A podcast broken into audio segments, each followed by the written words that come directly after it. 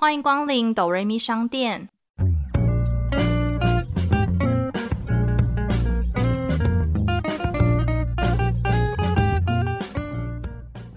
我是板娘多莉，我是小米。我们会透过戏剧来分享我们身边的故事。到底是人生如戏，还是戏如人生呢？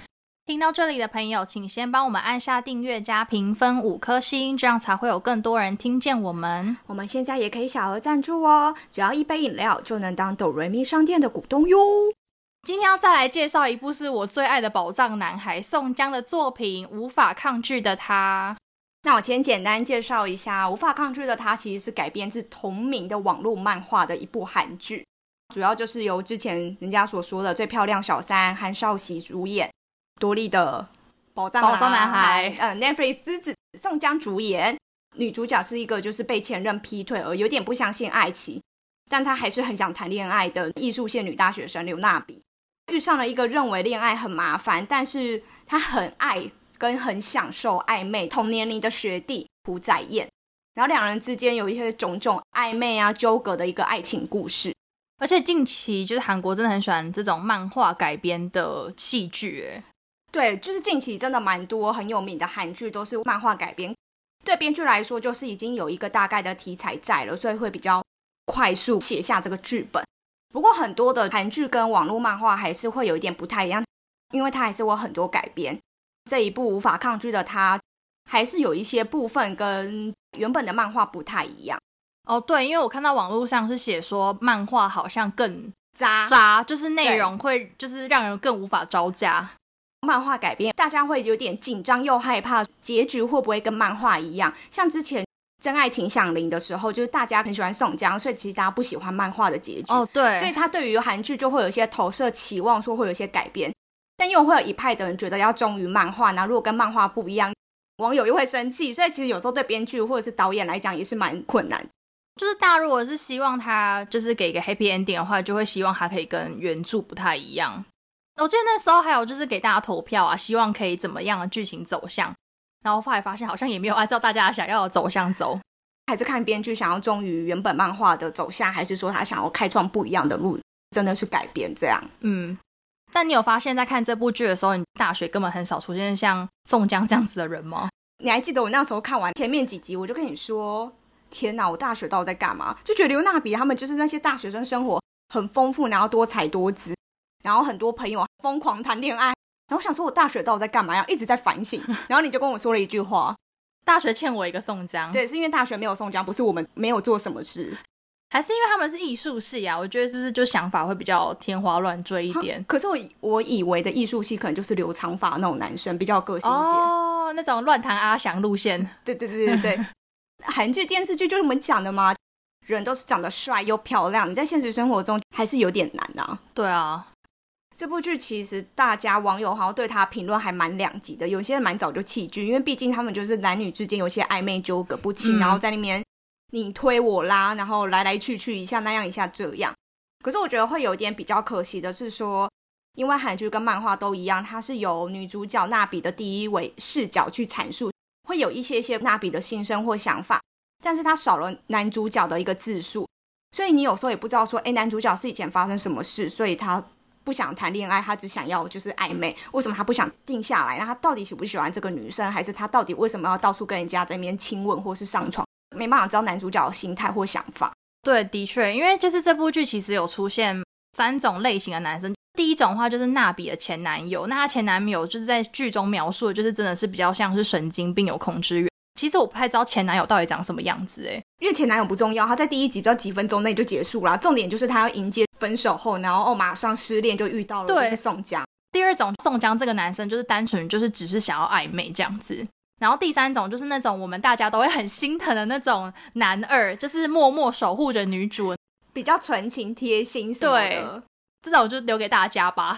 每次看到那一幕，我就觉得说天哪！就算前面你会觉得哦，剧情确实把宋江打造的他是一个很帅、很有魅力的男生，即使他蛮渣的，到后面就是他的那个算初恋男友出现的时候，我开始会觉得干宋江你去死吧！为什么女主角疯了吗？那么好的人不选，硬要在面跟宋江好像推推扯扯什么的。宋江对他来说有一种就是他想要靠近他，又有点害怕那种感觉。初恋男友算是初恋男友吗？就是小时候青梅竹马那个男生，对对他来说就是一个很温柔的存在。所以我觉得那样子的男生比较无害，然后女生又比较不会特别注意。有时候必须老实说，女生有时候就是犯贱，喜欢坏坏的男生，嗯男生不坏，女生不爱。这确实好像女生有一点就是 M 的感觉。对，而且其实因为看到现在这几集，我其实真的有点想要弃剧，就让我觉得他到底想要选谁这种感觉。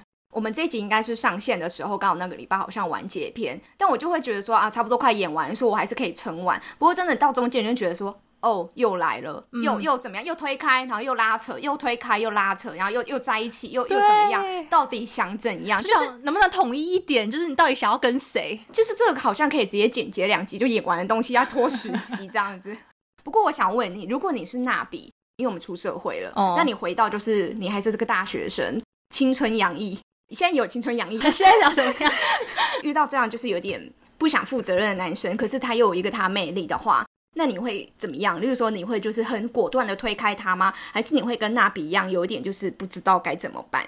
先看他帅不帅啊？对我前提就是他帅，我知道我知道，前提就是他帅。哦，先听他帅啊，那我应该会再给他一点时间吧。就是我觉得应该要设一个停损点啦。就是如果你努力过，就还是这样，那就算啦。真的到要毕业前，他还是这个鬼样子，那就算了。因为男主角朴载彦这个角色就是对你有意思，可是他好像又不想给你一个很明确的，例如说名分啊，或告诉你说我们就是在一起，很明确的说我要对你负责任。感觉他又跟别的女生好像有一点什么，你也会给他时间吗？嗯，因为通常如果你真的很喜欢他，你应该会吃醋，或者是就觉得你现在在冲傻笑，你为什么要跟其他女生这样？好难好难思考的问题哦。因为我本身就不是一个很黏的人，所以我就会觉得给对方适度的空间，我觉得对我来说是一个蛮能接受的。诶，他如果还有让我觉得很吸引的地方的话，愿意给他时间，让他去思考他自己真正想要的是什么。就如果他也就是完全没有任何的优点，然后长得就还好，基本上没有什么可以拿出来觉得很佩服的地方，就是放水流。当然啊，就是人家讲的什么人帅，性骚扰吗？那是人丑性骚扰。哦，人帅，那叫什么？我忘记了。人帅有够好，人丑性骚扰，硬要押韵是这样吗？我觉得应该说就是人帅吧。如果是我的话，如果说对方真的蛮帅、有魅力，就是有我很喜欢的点，真的会有点像娜比一样，就是有点觉得你也知道他不想对你负责任，自己不可以沦陷下去。嗯可是你会被他魅力所吸引，又有一点觉得好没关系，不然就走一步算一步，就是顺其自然这样。就是可能我们也不是那种可以想很开放很开的人，就是好了算了，我们就各玩各的啊。反正他不想负责，那我也不要负责。然后我们两个就是有需要，可是这样好像变炮友，因为他们中间不是有一段很像 炮友，对他们中间有一段很像炮友。可是他们又会那种呈现感觉，好像对对方是有感情，可是又没有一个很明确的名分。那我先问你，最近我看到一个社团，我有晕船药，你有故事吗？就是什么？好好笑啊！然后就里面就会分享一些渣男的故事。哈，就在讲渣男故事之前，我觉得我们可以先来讲一下你对渣男的定义是什么。在聊这集之前，我有先上网去稍微 Google 一下，说有没有就是一个非常明确对渣男的定义，因为我发现好像有些人想法不太一样。嗯，某什么网络百科就有写说，渣男就是通指男性对待异性之间感情等一下，这是 Google 小姐的声音吗？对方感情，简称至渣男。但我觉得就是渣男其实有分前中后期，我觉得前期就是这个男生本身就是一个花花公子、中央口条，所以他就是渣男。然后另外一种中期就是在感情发展，你已经知道他有点就是飘移不定，然后就是会做一些事情的时候，后期就是那种明明就是你想要把他放开，然后他还是会一直回头来找你，然后复合，你们就会分分合合、分分合合那样子。我觉得当然大家可以在前期摆脱那样子的中央空调，会比较 safe 一点点啦。但是你不觉得大家就是在晕船的时候，谁管得了这么多？刚刚我讲的那个是网络上讲，自己会觉得真的就是他可能没有想要定下来，他对每个女生就是很喜欢跟你暧昧，但他也没有给你一个明确的。就算他给你一个明确，他可能对每一个人都有明确说，每个人都是我的宝贝，每个人都是我女朋友之类，然后可能会欺骗彼此。我觉得渣男是比较像这样。如果你的朋友之间有一个人，他是这样这样子对异性的朋友，可是你会因此对他这个朋友改观吗？因为有些人可能对于工作或对于朋友很好，可他对于感情方面就是这么不认真。嗯至少我知道，我不觉得不会轻易介绍任何我自己的女性朋友给这样的人。跟我一样，他对感情就是是这样子的态度的话，我也的确不会介绍朋友给他认识。就我跟他的友情的，就是基础来说的话，我我可能也不会因为他是渣男，然后不想跟他当朋友，因为我觉得很多人本来就是感情，然后跟友情或者家人这些，就是拆的蛮开的，是可以分开看啊。但我可能会不时的，就是揶揄他说：“小心夜路走多了会遇到鬼哦。”可是有些人其实蛮有自觉的，就是也有些人就是本身就是知道他就是这样个性，就是渣男个性、渣女个性的人。有好像有那种就是我承认我就是渣男，我就是渣女。某个程度蛮羡慕、佩服他们，非常豪爽，非常就是潇洒的承认说，我就是渣男或渣女。如果我喜欢，我才会想要跟你怎么样；如果不喜欢，我就想跟你切干净。我没办法，就是对每个人都在那边要或不要的。哦，我觉得他们一方面的优点就是他们敢爱敢恨。对，就是就是我现在喜欢你，我就对你表现就是很多。可是我不喜欢你的时候，我就是直接放开，就是我也不会跟你在那边来来回回这样子。哎，那你自己有遇过渣男吗？我有遇过小渣跟大渣，什么意思？定义是什么？就是偷偷跟别的女生聊天这样吗？因为其实老实说，我遇到渣男都不是我男友，就是没有在一起。我可以先讲一个我高中的小渣，对方也知道我很喜欢他，然后我们有一次可能去处理社团的事还是什么，就在学校外，我们去办事情，他就是在电梯里还偷偷牵我的手。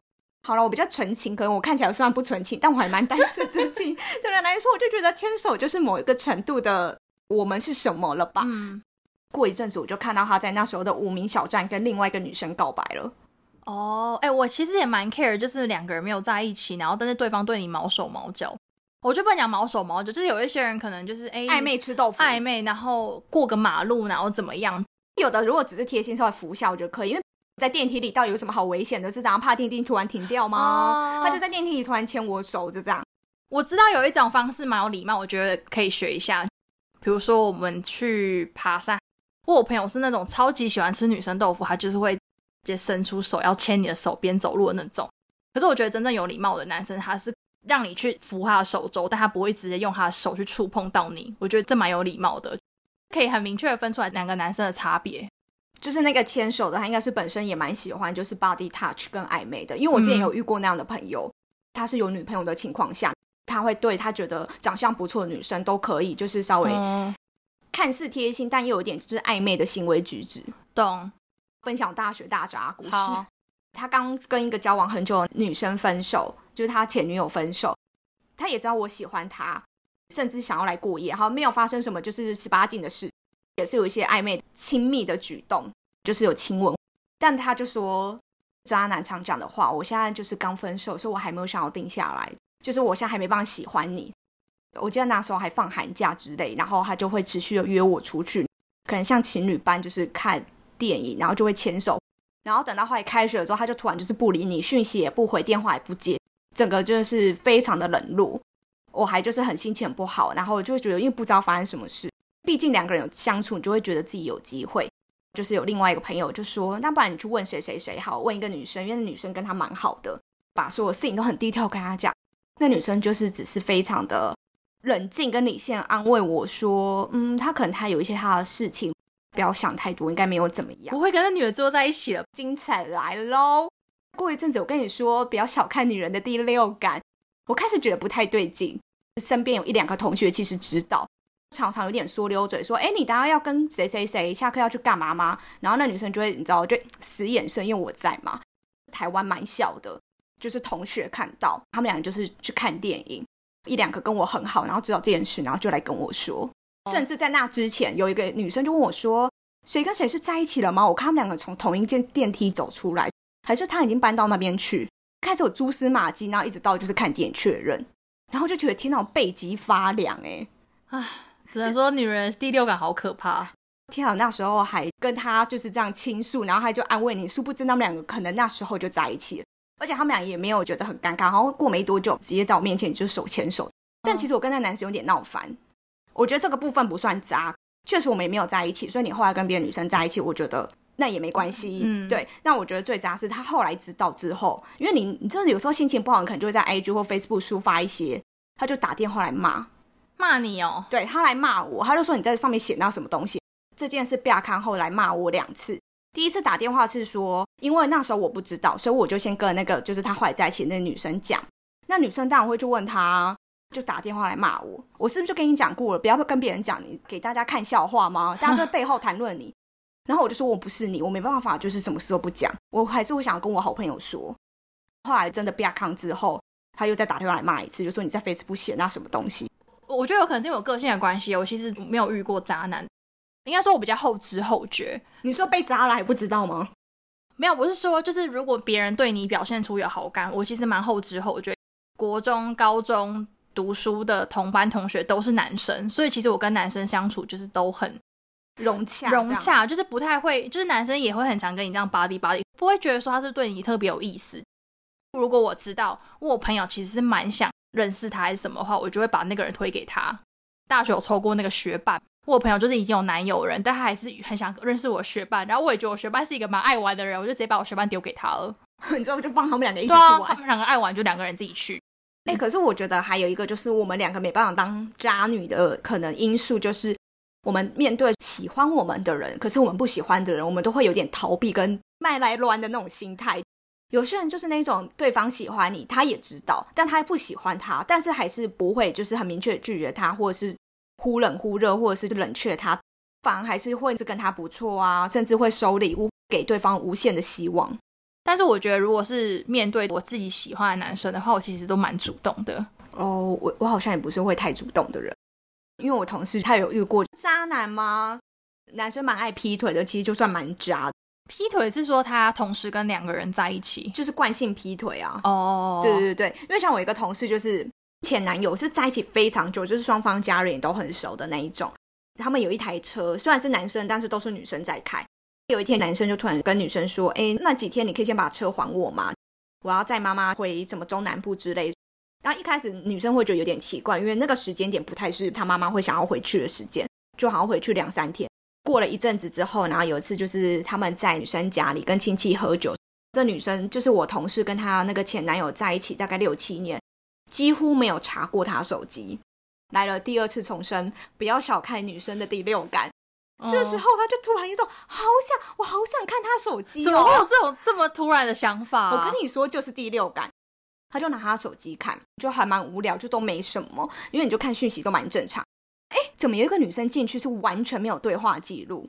哦，删掉没有对话记录，对不对？但是来喽，你知道吗？例如说你们两个人对话记录在 LINE 聊天室建立了相簿，或是什么删掉相簿，都一个灰底浅浅的字系统讯息在中间正中央。看到上面写谁谁谁删除了几月几号到几月几号，肯定三天两日游相簿 day one 哦，真的，天哪，这日期好眼熟哦！一看就是他说什么要载妈妈回乡下那三天的日期，然后他就说你去垦丁哦，然后呢，我跟你说瞬间清醒，很像冰水泼过一样。那男生突然坐起来说没有啊，什么垦丁？然后就说你几月几号几月几号去垦丁哦。男生就是还有一点死不承认，他说没有，我们是两男两女一起去。男生本本的记事本没有删掉，记事本里面还有那几天的行程。这个行程就是他当初跟我同事他们一起去垦丁的行程一模一样，他们把它 copy 过去而已。哦，但他们是住两间两人房，因为那个就是连记事本上面都有写。他就说没有，我们两个男生住，就是两个男生要去玩，干嘛何必要是找女生？怎么可能两个男生住？相也知道。哎，让我想到那个我们两个都认识的有一个男生啊，他不是也是叫 copy 那个行程吗？他同时有交往两个女生，然后他们两个同时都在那个国家，白天跟 A 约会之后，然后消失又跟 B 约会，就是他两边跑。好奇这个故事的话，自己去 D 卡搜寻什么男模之类的，就会知道了。这个故事很精彩，因为他真的太会管理时间了，就是罗志祥第二。但那个故事太冗长了，自己有兴趣的朋友一定要去 D 卡搜寻，因为真的非常精彩。哎，可是我跟你说，女生有时候第六感真的很厉害。就是如果说女生很爱检查男生手机，还有个地方也可以检查。你说已删除了那个垃圾夹还是什么？不是，那一天有看到，就是一个节目也在分享什么谁劈腿被发现，一对男女是远距离，没办法天天就是见面的人。有一天就是女生可能上来台北找那个男生，女生也是突然就检查他手机。讯息都很正常，没有什么。然后男生好像就去洗澡，女生想要虾皮买东西，嗯，但虾皮不是每个人就是每个月有固定的免运券吗？刚好假设三张免运券用完，她就想说啊，那她男朋友应该比较少网购，所以她男朋友应该还有免运券。就打开虾皮的时候，哎，右上角不是有个讯息栏吗？就有一个通知，点开看，我到家喽，什么之类的，然后再往上滑。我刚送我女友去车站，五分钟后就到。对方就说：“好，我换好衣服就下来。何必要换衣服呢？等一下就要被我脱光了。”所以他们是女生开了一个虾皮的卖场，然后跟这个男生聊天。对，因为你们一定没有人想到要去检查虾皮卖场对话我好像看过这个哎，然后我记得那时候网络上还有流传一个是用那个转账。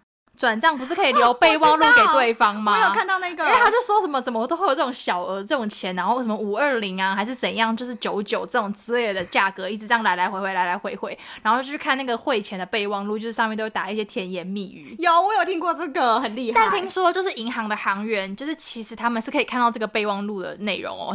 银行行员如果看到这个，应该会蛮好笑的，蛮有趣的。对对对，只是他不能公开，只是他自己看到，应该会觉得蛮好笑的。对，不要以为我没人知道，殊不知行员都知道，目睹这一切。对对对。比如说你要去查银行的账的时候，你可以问他说：“哎，你是不是哪一天有汇钱去哪里？”所以他一定看得到你汇钱给谁。所以如果你汇钱给那个人的备忘录，他也一定看得到。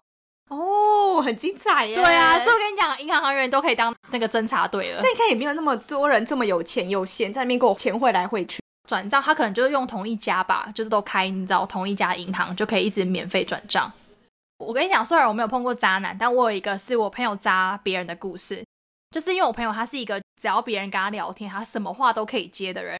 然后有一次他上班很无聊，然后就想说，那我来跟别人聊天好了，就打开你知道那个 Instagram 不是有一个是未读讯息，可能是你没有互相追好友的地方。就有一个男生就有传讯息给他，就是想要认识他之类的。那我朋友就点开讯息就回他，就什么啊你在干嘛？就闲聊这样。现在是我们午休时间，然后我在吃下午茶，然后就拍了下午茶的点心给他看。然后我朋友就很靠背，他就说胃药。然后结果那男的就瞬间就是在五点之前就叫了一整个办公室的人的分量的下午茶到他公司前台，好强哦！那个我朋友就吓傻，因为我朋友就是瞬间变公司红人，就是你知道，有男生就是送了下午茶甜点给他，而且是全公司大家都有，对，然后他很强。各位男生学起来，学起来，大家都知道这件事。然后因为我朋友就有点不太好意思，然后就说：“哦，那就是他回请他吃饭好了，因为就是别人毕竟送了这这么多下午茶嘛。”然后就听说他们两个第一次去餐厅吃饭的时候，那个男人直接送他卡地亚戒指，那个卡地亚戒指应该是五万块戒指，直接戴在他手上。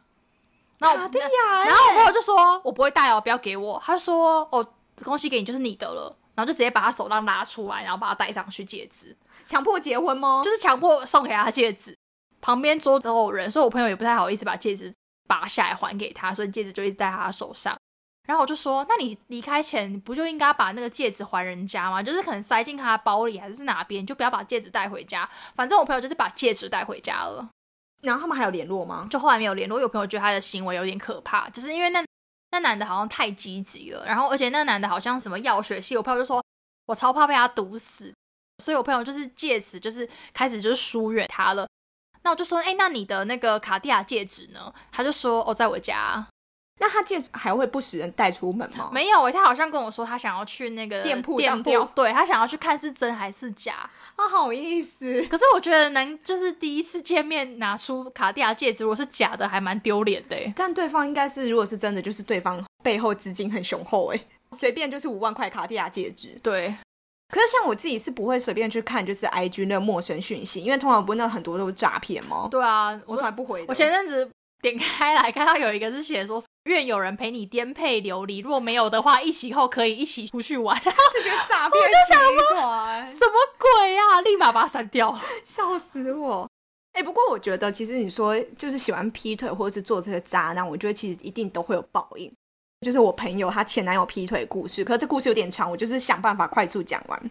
那时候我朋友才十九二十岁吧，反正还很还是二十出头，就是很年轻，只认识了一个就是大他六岁，在一起然后大概四年多。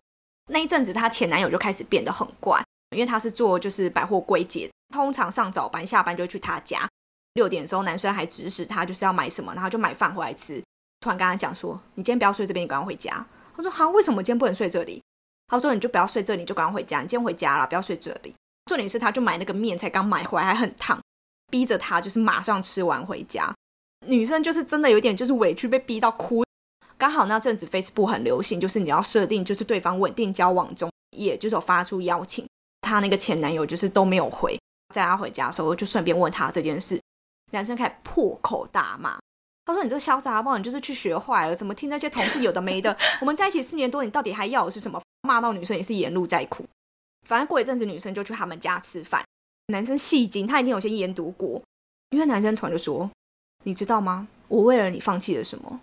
我放弃了去中国工作的机会，知道吗？我现在这样子，薪水一个月才多少？”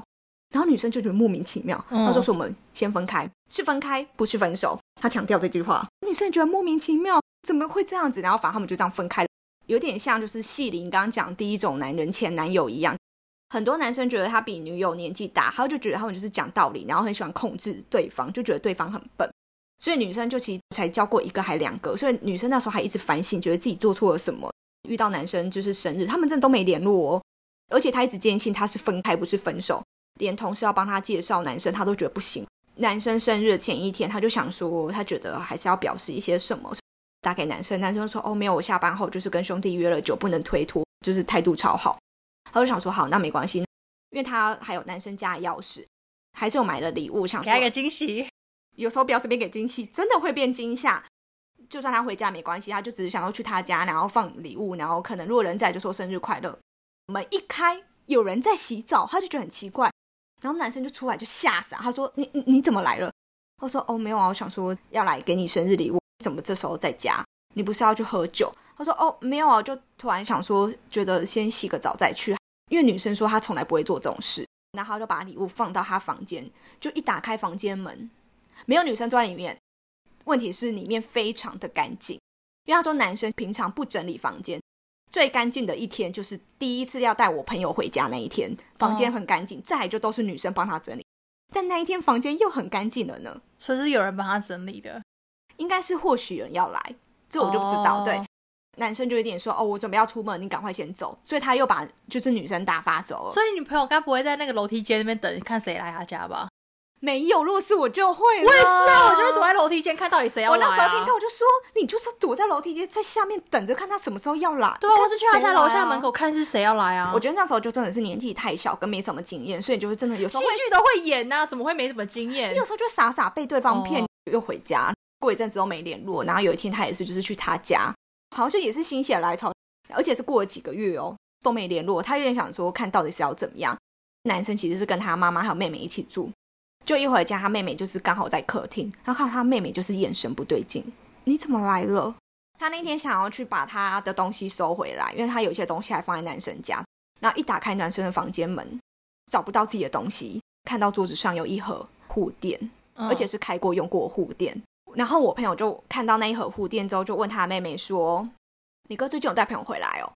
没有啊，怎么会？这不可能啊！因为他们家养一只狗，然后狗看到陌生人就会一直叫。他说：“不可能啊，我们家有狗。”不肯带朋友回来。他说：“哦，那那护垫谁的？”他说：“哦哦，就有啦，之前带朋友，一些朋友来，应该是朋友的。就他们又突然改口，反正就很怪。因为他找不到东西，他说那我的东西，后来就放他妹房间，他就弄弄带走。然后男生这时候就很紧张，打电话来，就说：哦，没有啦，那盒护垫怎么样的？就很多朋友，很多朋友还是一个朋友。男生说：哦，一个朋友，所以有上床有。男生承认，他说：可是我最爱的还是你，我们真的就只是分开。”为什么那个男生不放你朋友走啊？因为他就说他最爱是他。我跟你说，后面还有，后面还有，这故事真的有点歹戏拖棚。那时候我朋友就突然清醒，也变聪明了。他就说：“没有，我们就分手。”女生就是非常坚决，就是要分手。好，就这样子。过一阵子，男生就是偶尔还是会打电话来，然后可能会关心或聊一下情况什么的。我跟你说，真的会有报应。他那个带回家的女生跟他宣称说他是新密，就后来发现，在台中是做酒店小姐的。哦，你说那个后来新认识的女生是酒店女，对，护店的那个主人是酒店女，反正就是这样来来去去，不时都打给我朋友，一直跟我朋友说什么最爱还是他，要不要复合？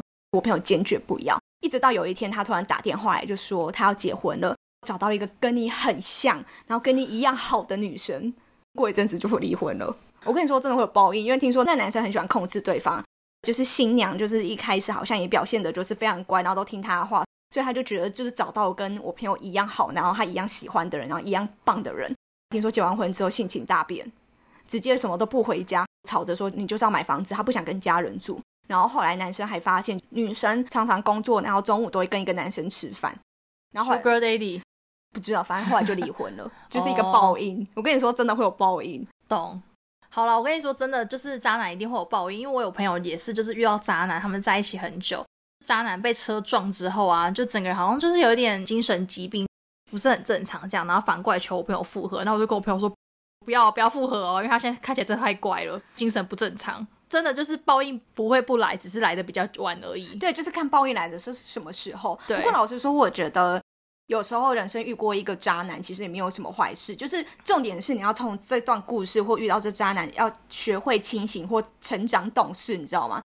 因为我朋友说，她后来交男朋友，每个都对她超好，不敢凶她，哦而且她也就比较会认清哪一些是谎话或怎么样了。懂，不过我们还是可以跟大家就是稍微统整一下，就是说网络有一些大家分享渣男常见的行为，第一跟第二我觉得有点像。第一就是喜欢我们刚刚讲的毛手毛脚，然后喜欢跟你暧昧嗯碰一下、亲一下你啊，扶一下你啊，然后摸一下你啊，然后扶着你啊，或是摸摸头那一种。然后另外一种就喜欢暧昧言语的试探，可能说、今天想我吗？晚安。聊天都喜欢用比较暧昧的字眼，反正就是会有一些言语的试探。然后第三种是神秘难捉摸，他可能不会告诉你行程，因为有些可能真的在追对方，就会想让对方有安全感，真的会很老实交代行程。有些人觉得营造那种神秘感，因为他可能那些行程也不太方便透露啦。神秘感，然后再来就是你们要约出去，喜欢约喝酒或约家里，因为呢，他想要只是把你铺在床上，只性不爱，所以他需要一些酒精。第五个就是把女人当战利品，那可能就是很看重女生的外表、欸，对，通常很多渣男都是啊。有的战利品可能是觉得床上就是我征服了你或什么之类的吧，那有的只是觉得说沉浸在女生都好像很喜欢他，嗯，对，就有点跟第六点有一点类似。通常渣男自信心都爆棚，嗯，因为他就觉得就是他很有魅力，所以女生一定很喜欢他，他也会比较有点大男人主义。懂。虽然说有这么多渣男的行为，但是我觉得感情的世界里面本来就是一个巴掌拍不响，就是很多女生都会说她自己一直遇到渣男，所以我觉得有几点女生也可以自己就是检视一下自己是不是有这样的行为。第一个是那种女生耳根子蛮软的，就是很容易原谅对方，然后对方讲 A 你就觉得哦 A 是对的，你就是叫你往东你就不敢往西。然后第二个就是他凡事都是以男友为主，就是我觉得女生就是就算是跟对方在一起交往的时候，都还是要保有自我，就是你还是要有做自己的事情。很多人不是会讲说什么啊，他就是见色忘友嘛。有些人的确是那种，就是跟异性在一起之后，就是百分之九十都跟这个异性在一起，所以当这个异性离开你的时候，你也会就是生活重心百分之九十完全不知道该怎么办这样。然后第三个就是，如果你的男友一直把你当成是那种提款机的话，你也要自己小心。你就觉得对方根本没有在赚钱，可是怎么觉得他好像一直在买一些东西啊，用来检视一下，你就是自己遇到渣男。对，因为有的渣男他其实也不是真的是，比如说只性博爱或什么，他可能就只是想要你的钱而已。对，因为我真的有朋友真的遇过这种男生，他们在美国认识，然后那男的就是来美国打工，就赚他的学费这样。然后我就觉得他有点把我朋友当提款机。回中南美洲之后，就一直没有跟我朋友联系，很少这样。那我朋友一直问他说：“你到底在干嘛？你为什么没有回讯息之类？”那男就跟他讲说：“哦，我最近我们那里的网络很差、欸，就我我手机没有网络什么之类的。”然后我朋友就说：“好啊，那这样子还是你手机太烂了，不然我买一个手机给你。”傻了吗？然后我朋友就真的直接买了一台手机寄去那里给他、欸，哎，就是从台湾寄到中南美洲。叫自己去买就好了啊。他就会一直说什么哦，他没钱可以干嘛干嘛，然后后来就会说什么哦，我没有钱付学费，你可以帮我出一点钱，就是一直无限上纲。然后我朋友就终于清醒，好像就是因为他那一阵子一直找不到那个男生，所以他后来直接打给那个男生的妈妈，然后才发现就是男生就其实在当地是有一个女朋友的，哇然后就是平常生活开支可能就是跟我那个朋友要钱，真的很多，不要帮别人养男朋友。对，而且我那时候其实我上网看一下，就是容易成为渣男的星座之类。但我看完就星座你要是要讲出来吗？我们这个节目会来来来被抨击。来来，看完就一个结论：十二星座都很有潜能可以当渣男，所以大家还是眼睛要放亮点。哦，好好好，最后希望大家都不会遇到渣男，幸福过生活哦。好，那到我们今天的打烊时间了，欢迎大家到我们的 Apple Podcast 来留言，分享你的故事或是想法。也别忘了订阅和评分五颗星，还有 follow 我们的 IG 哦。我是板娘多莉，我是小米，谢谢光临。